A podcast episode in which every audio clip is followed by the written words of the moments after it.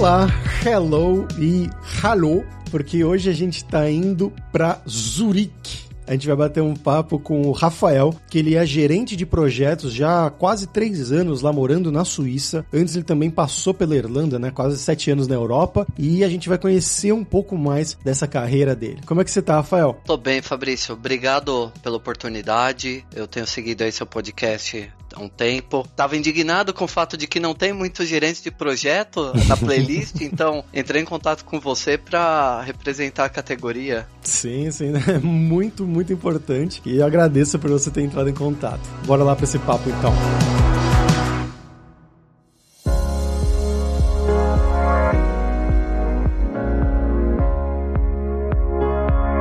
Rafael, pra gente começar aqui agora, eu quero que você conte para os nossos ouvintes sobre você. Então, de onde que você é do Brasil, o que, que você estudou, o que, que você fez da sua vida, né? Um passo a passo da sua carreira até chegar hoje aí na Suíça. Eu sou de São Paulo, eu fui para São Bernardo com 13 anos, então minha vida aí adolescente e adulta foi toda em São Bernardo, mas trabalhei, claro, não tem jeito, trabalhei em São Paulo a maior parte da minha vida profissional. Eu tinha uma carreira já consolidada, na verdade, em São Paulo. Minha faculdade foi de gestão em TI, eu tenho MBA em gerenciamento de projeto, já tinha algumas certificações quando ainda trabalhava no Brasil, e aí o grande passo que estava faltando era mesmo o inglês fluente. E essa foi uma das questões que foi importante para eu vir para a Europa, porque eu já não aguentava mais fazer aulas de inglês por mais que você se dedique da porta para fora da escola, é português que você tá falando, né? E eu não conseguia mais progredir na carreira porque toda vaga, toda próxima vaga seria demandaria o inglês fluente. Então eu e minha esposa decidimos vender tudo em São Paulo e estudar inglês na em Dublin, na Irlanda. Foi um tiro quase que no escuro, porque em paralelo ela já estava dando início na cidadania italiana, mas nós fomos para Irlanda como estudantes antes, com o dinheiro que a gente tinha mesmo de vender tudo as poucas coisas que a gente tinha juntado na vida e, e viemos como estudante, ganhando dinheiro mesmo como trabalhando em café, trabalhando em restaurante e estudando inglês, até resolver a questão da cidadania. Aí eu pude realmente procurar emprego na área. Trabalhei como gerente de projeto por dois anos no, na Irlanda e mudamos para a Suíça. Aí a gente pode depois aprofundar nessa questão da Suíça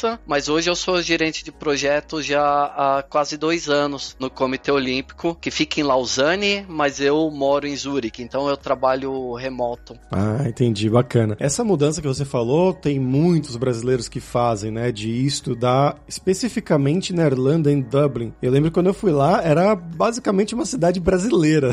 Deu para aprender o inglês mesmo lá ou vocês ficavam mais também numa bolha de brasileiros? De fato, em Dublin você consegue viver a sua vida em português. Eu não vivi na bolha dos brasileiros, apesar de eu conviver com brasileiros. Na hora do sufoco, é o brasileiro que vai te ajudar lá, tá? Não só lá, no Brasil todo. Eu tive ajuda de brasileiro aqui na, na Suíça, na hora do perrengue também. Um brasileiro vai te estender a mão na Europa na hora da emergência. Mas você precisa saber dosar a, a dose quanto você vive dentro dessa bolha, assim, especialmente em lugares como, como Dublin, como eh, Portugal, em outros países vão ter outras bolhas, você precisa se afastar um pouco, mas deu sim para aprender. É importante dizer para quem tá pretendendo ir para Europa que você provavelmente fala o inglês pior do que você acha que você fala, tá? Isso é um choque de realidade que a maioria de nós tem hora que chega no país e aí vivendo no dia a dia que você vai de fato aprendendo. Eu lembro uma situação no, na empresa que eu trabalhei em TI, depois de quase dois anos lá, eu tava numa roda de, de irlandeses, conversando com eles, e a gente estava na frente do, do RH e, e conversando,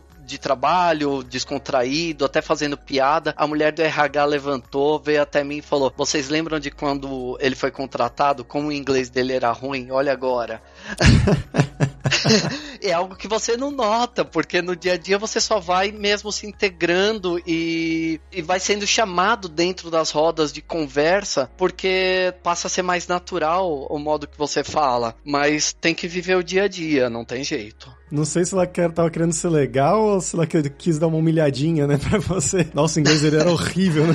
Não, mas era, mas era horrível. Eu lembro de quantos processos seletivos que eu não passei por causa disso. Até de uma empresa grande que a sede hoje é, é na Irlanda. Eu cheguei na fase final e na fase final a pessoa falou: Olha, o seu currículo é ok, mas o inglês é fraco. E eu vou te dizer, isso é, é quase que revoltante, porque então me, me tira do processo na primeira fase, porque meu inglês já era ruim na primeira fase. Você ah, esperou sim. eu passar pelo processo todo. São coisas de passar por processos no, fora do país. Vai, vai ter dessas. E aí, bom, nesse primeiro período, né, que vocês estavam estudando, como é que foi que vocês conseguiram esses empregos de, como você comentou, né, de ajudante em restaurante, garçom, garçonete e tudo mais? É, de novo, é brasileiro que te dá a força, né? Eu cheguei em Dublin, um, um amigo meu já morava lá, trabalhava em café também, e aí ele pede pra, pra que te deem uma chance. E aí, a hora que você chega no café que ele trabalha, essa pessoa já vem perto de você, já te dá as dicas do que fazer, porque é muito comum na Irlanda, os brasileiros vão saber disso. É você fazer o teste grátis. Você trabalha um dia de graça para a pessoa. É meio bizarro, mas é o que é. Então foi um brasileiro ajudando. E aí você trabalha num café, trabalha em dois, e depois de alguns poucos meses, você passa a ter um novo currículo. Você passa a ter experiência em, em fazer café, em, em limpar mesa, e tá tudo certo. É muito digno em qualquer lugar. A diferença é que na Europa isso paga as contas de fato. Então você consegue realmente realmente se bancar fazendo isso. Você consegue, inclusive, viajar. Óbvio que as companhias low cost também te dão uma força bacana nisso, né? A Ryanair é, é irlandesa, então você consegue sim também ter esse lazer fazendo esse trabalho e vai nele até você se encontrar dentro da sua área. Isso é, eu vou dizer que é praxe na Irlanda. E aí, como foi que você conseguiu o primeiro trabalho na área, né? Depois de quanto tempo você conseguiu esse trabalho? Mandando currículo? É, mandando currículo. Hoje a Irlanda é um hub de TI, né? Então, para quem é desenvolvedor, é muito comum, inclusive, que tenha o visto sponsorado pelas empresas. Hoje é uma prática comum, ela só não está mais comum hoje porque eles estão passando por uma crise imobiliária pesada. Então, como a empresa é responsável por você lá, o fato de que você não vai arrumar uma casa para alugar hoje, principalmente em Dublin, é algo que está bloqueando eles. Para gerente de projeto, esse sponsor é um pouco mais complicado, então eu tive que esperar a minha esposa resolver a cidadania italiana e com isso, por conta do casamento, então eu tenho visto de trabalho em que me permite trabalhar full time, né? Porque você trabalha em café normalmente quando você não pode trabalhar todos os dias o dia inteiro por ter um visto de estudante. Isso é, de novo, bem comum na Irlanda. Você entra como estudante você tem restrição do número de horas que você pode trabalhar. Então, por muito tempo em café, eu trabalhei também full time nos fins de semana. Então, esquece folga de sábado e domingo. Esses são os dias que você vai trabalhar pesado. E aí, uma vez com esse visto de trabalho, passei a, a fazer as entrevistas de emprego em TI. Eu ouvi muito não por conta do, do meu nível de inglês, num ponto em que eu estava prestes a desistir dessa procura, ia voltar para a escola, ia trabalhar full time em algum café, algum restaurante que eu escolhesse, porque aí eu já com visto de trabalho e pela diversidade de trabalho que você tem nessa área, eu ia escolher um lugar mais calmo que eu pudesse estudar inglês. E aí aconteceu de eu ser aprovado nessa vaga numa cidade do interior da Irlanda, uma cidade que chama Dundalk. Ela é já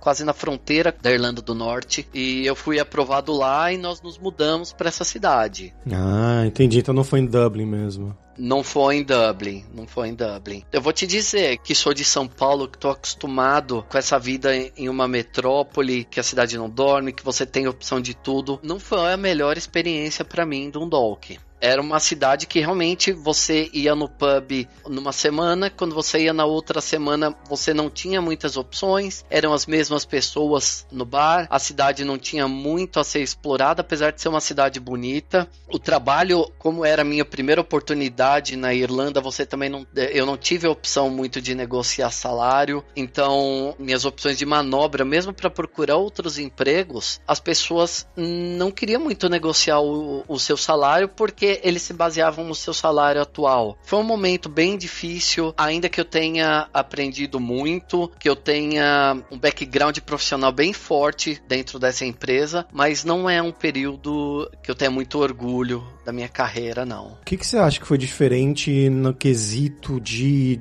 de dia a dia de trabalho mesmo, né? E de talvez tecnologias, métodos utilizados nos seus empregos do Brasil para esse seu primeiro emprego aí como gerente de projetos na Irlanda? Eu vou dizer que a metodologia em si não foi o maior problema, porque era uma empresa bem, bem ágil, com foco forte em entrega, mas ao mesmo tempo eu tive lá uma gestão que era muito baseada ainda naqueles princípios. Aqueles princípios que você estuda hoje em faculdade de administração no passado, gestão X, gestão Y, era uma coisa bem o chefe manda, o funcionário obedece. E isso foi um choque, eu não tô culpando a Irlanda por isso. Eu digo que era mais sobre pessoas do que sobre o país. Isso foi muito chocante para mim, mas em termos de, de gerenciamento de projeto ágil, foi muito bacana. Em termos de aprendizado, eu uso isso até hoje, eu aprendi bastante lá. Eu pude colaborar até em termos de melhoria de processo, de gestão de projetos. Essa parte foi muito legal. Mas uh, em termos de pessoas, eu acho que a empresa poderia ter investido mais em gestão de pessoas mesmo. Então foi uma experiência única que eu não, eu não coloco na conta do país, eu coloco na conta da empresa mesmo.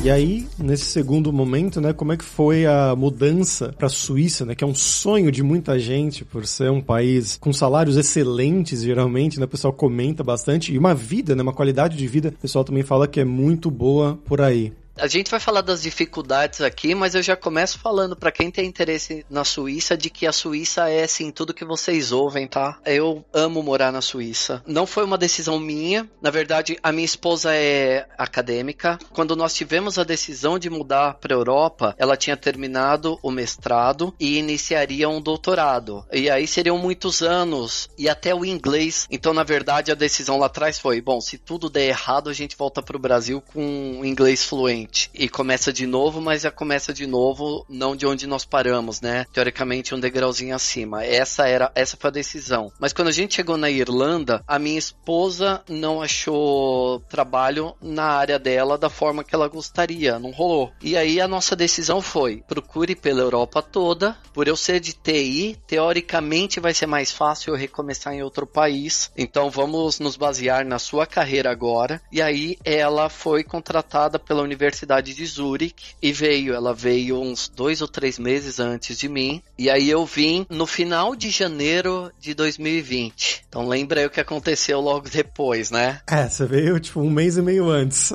Isso, um mês e meio antes da pandemia. Então eu tive nesse período a adaptação em preparar um currículo, em como ser apresentável para o país. Até porque eu tenho a restrição do idioma, eu tô na, na parte alemã. Eu vim aqui então me apresentando com o inglês, que é um idioma que você sobrevive aqui sossegadamente. Mas quando eu comecei, quando eu tava, comecei a fazer as entrevistas, que o meu currículo começou a ser olhado pelos recrutadores, ao mesmo tempo as entrevistas passaram a ser canceladas por causa do lockdown. E aí eu fiquei um ano desempregado aqui. Assim, de passarem meses do meu telefone nem tocar. Então foi um período complicado. Quando chegou perto do final desse um ano, eu já tava enviando currículo pro Brasil de volta volta. Até porque a gente precisa ser honesto nesse tipo de situação de que poderia não ser só a pandemia. Poderia ser que meu currículo não, não fosse interessante para o país. Eu não conhecia direito a cultura da Suíça. Apesar de um ano de país, eu estava um ano trancado em casa, estudando, cuidando da, da minha vida pessoal aqui, mas com pouco acesso à cultura suíça, né? E no final desse um ano, praticamente um ano mesmo, eu fui chamado para esse processo do Comitê Olímpico e passei. Foi um sonho sonho quando aconteceu, porque é uma das marcas mais conhecidas do mundo hoje, né? Quantas marcas, quantas empresas têm um logotipo tão ou mais conhecido do que a do, do Comitê Olímpico? E é isso, e fazem dois anos que eu tô lá, apesar de eu ter ido no prédio, acho que quatro,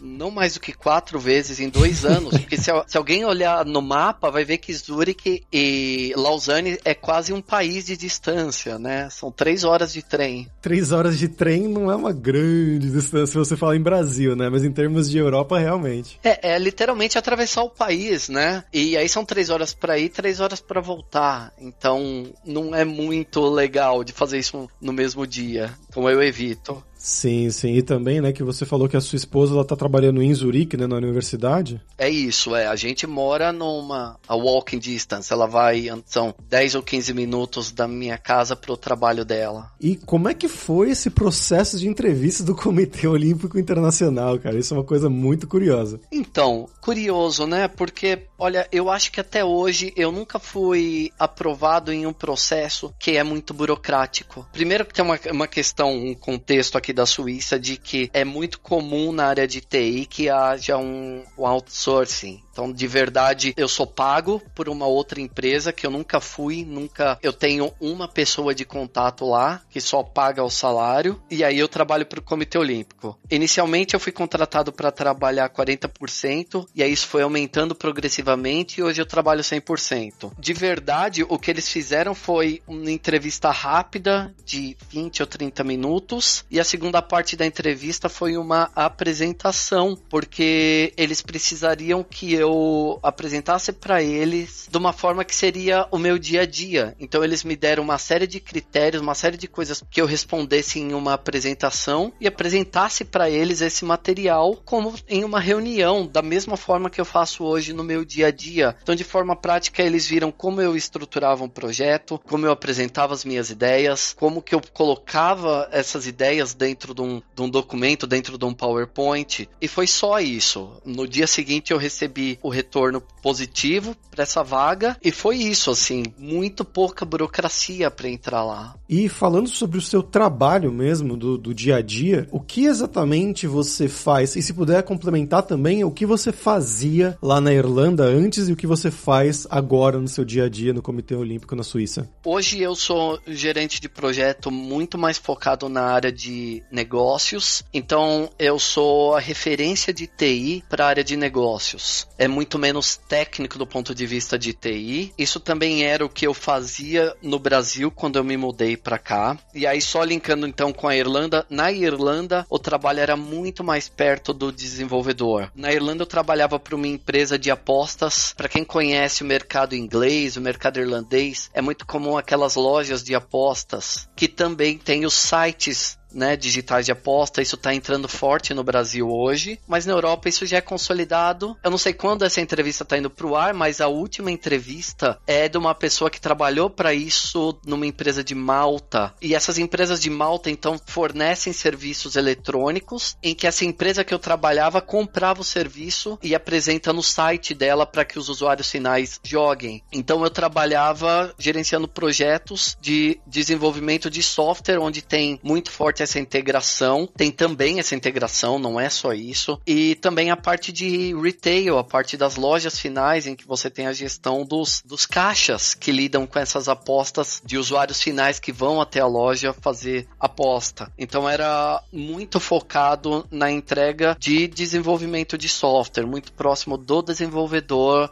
.NET. E aí no Comitê Olímpico, que nem eu disse, ele é muito mais focado na parte de negócios, da gestão de suppliers, de fornecedores externos. Então, tem praticamente nada de desenvolvimento interno no Comitê Olímpico. Você tem mesmo gestores trabalhando no comitê com diversos fornecedores externos. Um exemplo prático disso, de um projeto que eu estou envolvido, é o e-commerce do Comitê Olímpico. Então, se você entrar no site deles e for em shop, vai ter lá a, a opção para compra de, de camisetas, de tudo que o Comitê Olímpico vende, e aí você consegue consegue detectar em algum momento lá que esse site é um site externo de um fornecedor, no caso dos Estados Unidos, que presta esse serviço de e-commerce. Então eu estava lidando com a integração desse sistema, junto com a uh, integração desse sistema ao nosso sistema e a intermediação do, da área de negócio, da área legal, com todos os aspectos de TI. Então, os seus pares, assim, as pessoas com quem você trabalha no dia a dia, a maioria não é do Comitê Olímpico, na é verdade? Ou são? São também. As áreas de negócio, mesmo as áreas de TI, elas são todas do Comitê Olímpico, mas a área executora, então o, o desenvolvedor ou a, o fornecedor que está provendo algum serviço, essa pessoa vai ser de fora. Normalmente é, são as áreas de decisão é que vão ser do Comitê Olímpico.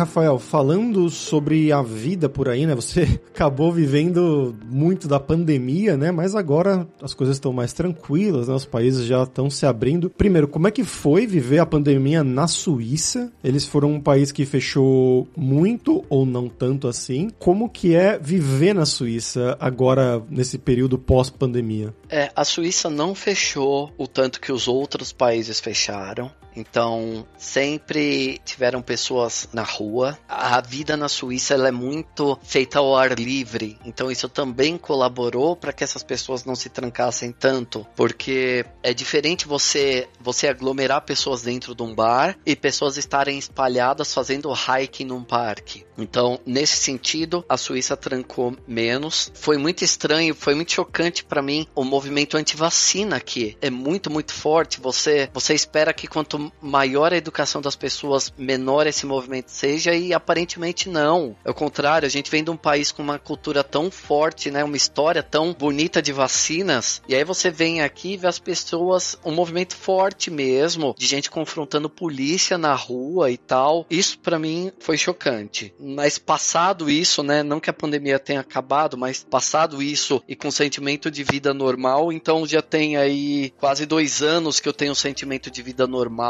Morar na Suíça é muito louco, porque você tá no meio do continente. Eu viajei para visitar uns amigos na Irlanda agora, um mês atrás, mas antes disso, eu não tinha pego avião. Eu comprei um carro e minhas viagens foram todas por terra. Então, eu cheguei a passar três meses em Barcelona, porque parte do projeto da minha esposa é em Barcelona. Como eu trabalho remoto, nós colocamos as coisas no carro e fomos para Barcelona. Nós já visitamos boa parte da Suíça de carro, Itália, Alemanha, Liechtenstein, França. Se você contar os países que meu cachorro conhecem, já são mais ou menos 10 países.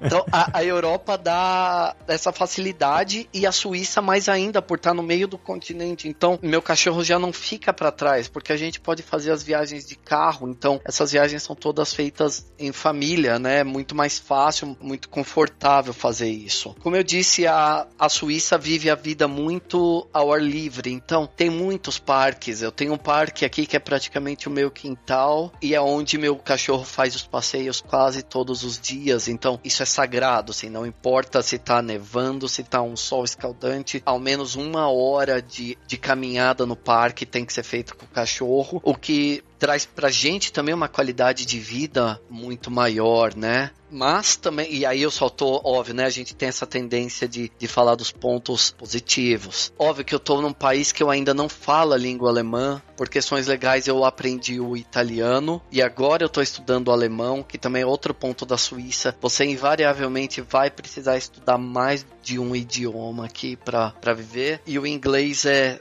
é o passo zero, né? Eu acho que isso é importante até da Europa, não só a Suíça. O brasileiro precisa saber que quando ele vem para a Europa, ele precisa falar inglês. Isso é mandatório. Nem que você venha para aprender o inglês ou para aprimorar, como foi o meu caso, mas não tente se esquivar disso. Você precisa saber o inglês. Mas ainda assim tem a questão cultural, então teve muito tempo de, de isolamento e aí tem um esforço muito grande que a gente precisa ter aqui de não se isolar, de fazer as coisas fora, de sair, de ver gente. Isso é, é algo que eu tenho feito hoje muito forte. Então, trabalho remoto é complicado que eu atravesse o país. Então, quando eu vou fazer aula de alemão, eu também já não vou fazer ela remota, eu vou para uma escola. Isso é importante. Eu estava me exercitando em casa, eu passei a pagar uma academia para que eu de novo, né, saia de casa. Então, eu acho que essa vida de trabalho remoto que a gente tem e que esse tipo de país propicia também facilita que você se isole e você precisa ter algum esforço para evitar isso. É, com certeza. Eu estava passando por isso na Alemanha quando eu comecei a trabalhar remotamente para a Lura de ficar em casa. Já contei essa história várias vezes aqui, mas é isso, a gente vai ficando velho, vai se repetindo. No começo do meu trabalho remoto, isso foi muito antes da pandemia, eu comecei a ficar realmente triste, assim, tipo, não vou dizer que foi depressão, mas eu ficava dias a fio em casa, assim, no inverno da Alemanha, né? Então, pra, você vai sair na rua, ou tá nevando, ou tá chovendo, aquele clima horrível, né, nublado, e eu não tinha motivo, né, para sair de casa, porque antes eu trabalhava com meus amigos lá, e aí a partir desse momento eu comecei a não encontrar mais amigos, só no final de semana ou uma vez por acaso no, no meio da semana, e aí eu comecei a me forçar, como você falou, a ir pra academia, fazer alguma coisa para sair de casa mesmo e encontrar pessoas. E assim, é importante entender que a Europa tem, tem as quatro estações do ano. Exceto se você morar em UK ou na Irlanda. Aí você só tem o inverno e o não inverno. Os outros países, você tem esse período de inverno que é feio e se você não, não se cuidar, você vai passar um tempo isolado mesmo. Isso é, é importante que as pessoas saibam quando consideram se mudar para Europa. No teu caso, como no meu, tem o, o alemão. Eu não sei se você hoje fala alemão. Falo, falo. Você aprendeu lá ou você já, já foi falando? Eu já falava um pouco, eu falava no nível mais ou menos B1, quando eu, que eu tinha aprendido por conta própria, né, no Brasil. Chegando lá, eu comecei, eu tive que realmente aprender a usar no dia a dia, né? Não tinha uma, uma capacidade de ter uma conversa muito longa em alemão. Isso foi adquirido lá mesmo. Mas por que, que você aprendeu alemão, Fabrício? Cara, por causa de. Aquela abertura, né, que fala do viajante poliglota, é que eu gosto de línguas, é, é um hobby para mim. Então eu tinha aprendido já o polonês, já o russo, e eu fui estudar o alemão ao mesmo tempo que o polonês. Assim, eu fazia uma aula de cada um deles por dia na minha casa quando eu fui fazer o processo da cidadania italiana lá na Itália. Então todo dia era uma aula de polonês e uma de alemão. Só que no final das contas o, o polonês se desenvolveu muito mais rápido. Um motivo é porque eu já falava russo, então isso ajudou. Mas outro motivo é que é muito fácil achar poloneses online, assim, fazer amigos da Polônia e fazer amigos da Alemanha não era tão fácil assim. É curioso isso, né? O, o polonês é um dos povos que eu considero mais parecido com o brasileiro. Na Irlanda tem tantos poloneses que o teste de direção pode ser feito em inglês, ou irlandês ou polonês.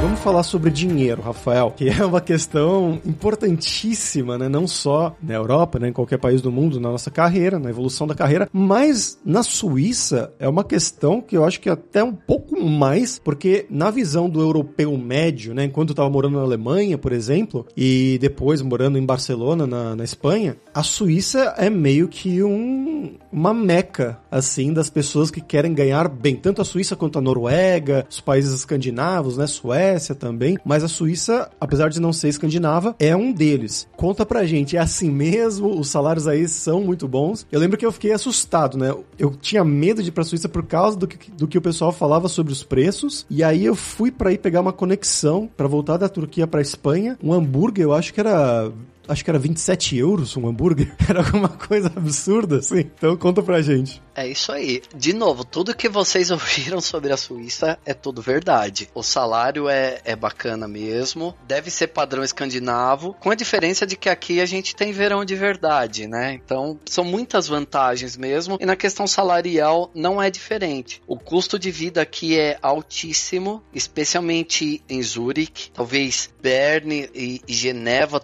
sejam caros como aqui, mas Zurich deve ser o lugar mais caro da Suíça. Mas os salários, os salários acompanham na área de TI, né? Que é a, a referência que eu tenho. Nas outras você vê alguma reclamação aqui de que o custo do país não compensa o salário, mas em TI compensa sim, compensa a ponto de você pagar suas contas com segurança e fazer um, um pé de meia. Isso tanto é verdade que tem um, um desenvolvedor suíço cruzei em um bar aqui uns meses atrás e ele estava fazendo a despedida dele para ir velejar, sem previsão de volta, porque ele já estava há 13 anos trabalhando no mesmo lugar, juntando dinheiro, e aí ele decidiu que era hora dele dar uma, dar uma desacelerada. E aí ele ia viver só da poupança dele que ele fez nesses 13 anos de trabalho. A Suíça não é simples de você chegar aqui para procurar emprego. É tão controlado, até pelo fato fato de não ser União Europeia, né? O trânsito é livre, mas a estadia não é livre. E que a taxa de desemprego aqui é sempre em torno de 2, 3%. Para algumas áreas de TI, acho que até negativa. Algumas outras áreas, como engenharia, também é, tem mais vagas do que profissional. E isso dá liberdade para que o, a pessoa possa escolher onde vai trabalhar, o quanto vai trabalhar, porque isso é uma questão importante também na Suíça. É muito comum que o suíço decida, por exemplo, eu não quero trabalhar 100%, 60% já me pagaria as contas. Então essa pessoa vai trabalhar, por exemplo, de segunda a quinta, ou vai trabalhar de segunda a sexta, mas vai trabalhar das, das 8 da manhã às 3 da tarde. Esse tipo de, de liberdade que no Brasil é, é impensável, mesmo para áreas que, como desenvolvimento, que é um pouco mais. tá um pouco me melhor para negociar do que outras áreas, né? Mas é impensável isso no Brasil.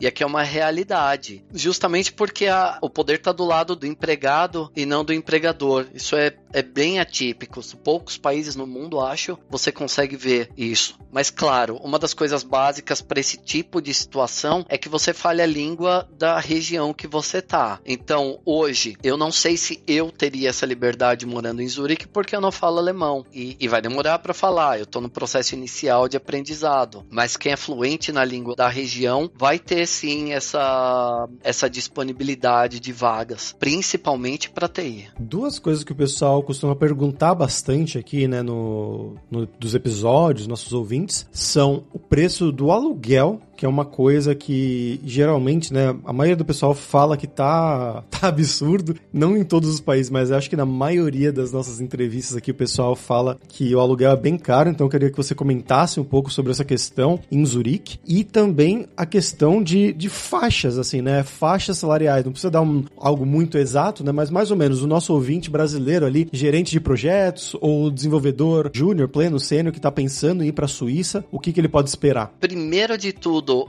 tá pensando em ir na Suíça é, é menos fácil vamos dizer assim, do que os demais países da União Europeia, tá? Justamente porque eles tentam manter essa questão do, da empregabilidade do país, eles não deixam o país se encher de gente, é mais controlado. O aluguel é caro, mas em relação à média salarial do, do, de TI, isso é confortável, tá? Hoje, meu aluguel aqui é mais ou menos 2 mil francos. O franco tá um pouquinho só mais forte do que o euro, não muito. Então, quem tem referência do euro pode se basear nesses valores como 2 mil euros, mais ou menos. Mas o salário, o salário vai por mês vai ser algo em torno, acho que de 8 a 12 mil por mês, tranquilo. A comida também é muito cara e aí tem que ver o tipo de luxo que você precisa ter no seu dia a dia, né? Então, por exemplo, se eu quero jantar num restaurante, é mais provável que eu pegue o carro e vá jantar na Alemanha do que jantar em Zurique. O preço é indecente, assim, é impraticável. Não é nem que o seu salário não consiga pagar, é você avaliar se vale a pena pagar o preço que está sendo cobrado, ou pelo menos na região alemã. Se você for, por exemplo, para Ticino, é o cantão suíço que fala uh, italiano, os preços lá já são melhor praticáveis. Algumas regiões da parte francesa vai ser um pouco melhor, mas vai ser tudo salgado, sim. Então, quando nós viajamos para fora do país, uma das coisas que a gente faz é só comer em restaurante, porque você vai para lá com salário suíço e vai pagar o preço local. Imagina você quando eu tava os três meses que eu passei em Barcelona recebendo salário suíço, né? Nossa, né? Não tem nem comparação. O salário, um bom salário em Barcelona seria em torno de uns 2 mil euros já, assim, uma pessoa que vive tranquila, assim, 2.500 vamos dizer. Pois é, parte do, do serviço de TI do Comitê Olímpico é em Madrid. E aí, quando eles souberam que eu estava em Barcelona e continuava recebendo salário suíço, eles ficaram indignados. ah, muito bom. E você acha que um nosso querido amigo ouvinte brasileiro, que ele tá pensando em trabalhar no Comitê Olímpico, é possível? Tem contratações com frequência? Contratam, contratam. É uma empresa grande, tem todas as áreas. Eu tô pensando aqui que quando eu fui, as poucas vezes que eu fui para lá, eu vi alguns brasileiros. É uma empresa extremamente internacional. A minoria dos, dos funcionários são suíços. Tem muito francês, muito italiano, mas tem gente de todas as nacionalidades zero preconceito. É procurar no site deles, mas, por exemplo, para os desenvolvedores, para o pessoal mais técnico, infelizmente não vai rolar, porque quem bota mesmo a mão na massa, quem tá lá fazendo código, provavelmente ou vai estar tá no time de Madrid, que é um, é um braço separado do Comitê Olímpico, chamado Olympic Channel, ou vai estar tá na Itália, numa empresa que é terceira, não tem relação com o Comitê Olímpico, ou vai estar em algum dos fornecedores espalhados aí pelo mundo. Então, para o público mais técnico, eu diria que não, mas para quem é de área de negócios, mesmo área de negócios de TI, vai na FEX, seu currículo é um match, eles vão eles vão considerar sim. Mas tem que falar inglês. Sim.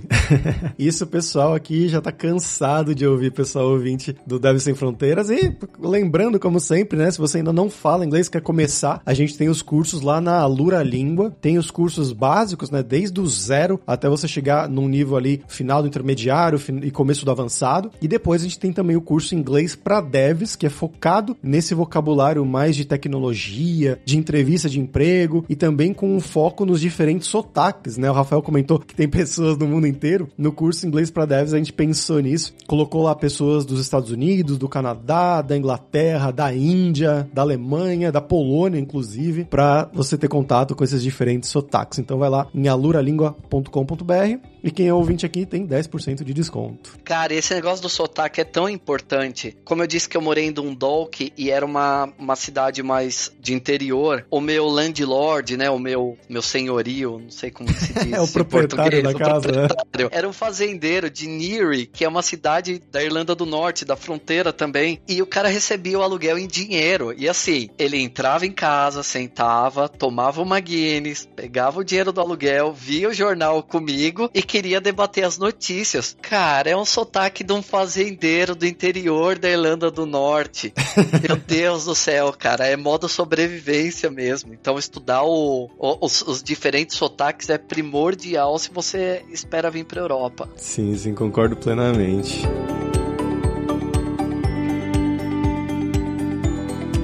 E, Rafael, pra gente fechar aqui, agora é hora do perrengue, que é quando a gente pede pros convidados contarem histórias engraçadas, gafes ou micos que tenham acontecido com você ou com a sua esposa, né, esse tempo todo aí fora do país. Cara, uma coisa que eu de pronto lembro aqui são os tombos durante inverno. O que é um mico pra gente, mas o europeu até que tá acostumado com isso, né? Eu tive alguns, alguns, é. Eu me lembro de escorregar no, no gelo fino da manhã andando de bicicleta, e aí você chega no trabalho com a calça toda rasgada rasgado, uma sensação de fracasso, manja. e aqui na Suíça também, não tem como. De manhã cedo, você vai eventualmente levar um tombo. Assim, sair de manhã de casa e já sair já escorregando, você já começa o dia azedo e você vê as pessoas caindo, elas levantam e segue a vida. Mas pra gente, pra mim, pelo menos, é, é sempre um mico, cara. É sempre feio. eu tenho orgulho que eu nunca caí. Enquanto eu tava morando na Alemanha, passei dois invernos lá eu peguei esse o gelo fino, né, o black ice que eles falam, gelo negro. Teve um dia inclusive que foi bem famoso, teve até vídeos da minha cidade, que era uma cidadezinha pequena na, na Baviera, que foram espalhados, ficaram populares no, no Twitter, no YouTube aí, porque foi a cidade inteira coberta com esse black ice e o pessoal começou a pegar aqueles é, patins de patinação no gelo, que tem o tipo a espadinha, né, a faquinha para patinar e fazer isso na rua, assim, né? na frente da catedral, então ficava uma, um fundo bonito. Mas eu consegui chegar no meu trabalho, só que um caminho que demorava 9 minutos a pé, demorou uns 25. Mas eu cheguei sem cair. Fabrício, você não caiu ainda. Um dia cairá. Cara, rapidinho só, nessa história de mico, dois anos atrás, o inverno foi brutal na Europa. Na universidade que minha esposa trabalha, tem um parque grande na frente, com um lago, e eu fui me encontrar com ela e com um cachorro. Eu fui andando com o um cachorro para me encontrar com ela, e o lago tava com tanta neve, tudo branco, na mesma altura do chão, que meu cachorro não viu que terminou o chão e começou o lago. E assim, ela tava vestindo, vestindo roupa pro inverno e caiu no lago, cara, e saiu toda molhada. E aí, assim, um, um percurso que leva mais ou menos 15 minutos voltando para casa, nós fizemos em 4 minutos para correr e enfiar o cachorro na banheira para tomar um banho quente, cara. Tem dessas.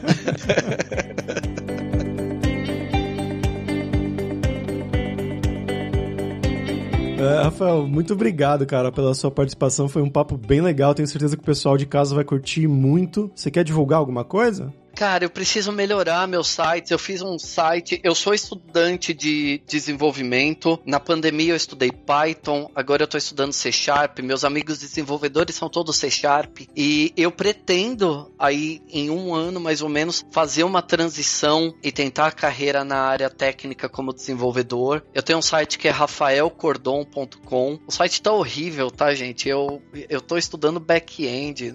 Então, o, o design é um fracasso. Mas tá lá.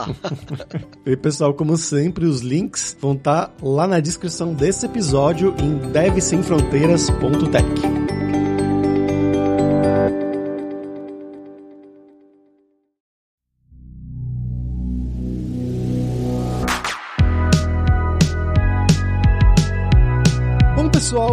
hoje é isso. Dankeschön, que é muito obrigado em alemão, né? O nosso amigo Rafael tá em Zurique, na parte alemã da Suíça. E esse muito obrigado é pela sua audiência, é claro. E se você gosta do Deve Sem Fronteiras, recomende para cinco amigos, dá cinco estrelas pra gente na Apple, segue a gente no Spotify pra nossa comunidade crescer sempre cada vez mais. E a Alura criou o techguide.sh para ajudar na sua jornada de aprendizado. É um mapeamento das principais tecnologias demandadas pelo mercado com as nossas sugestões e opiniões. Tem várias carreiras lá de Python, de front-end geral, front-end React, de Java, enfim, vai lá, dá uma olhada em techguide.sh.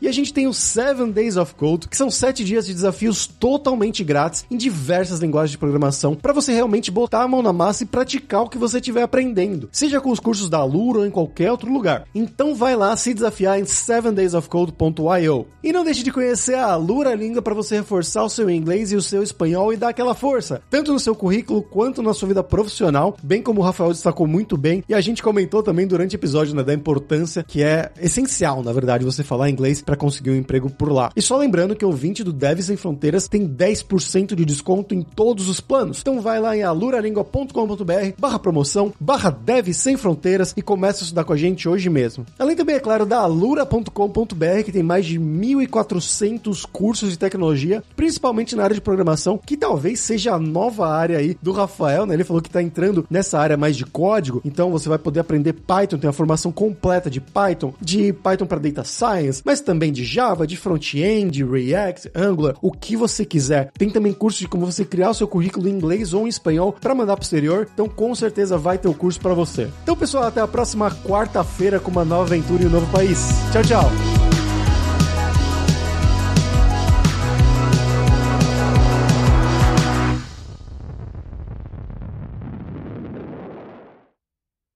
Este podcast foi editado por Radiofobia, podcast e multimídia.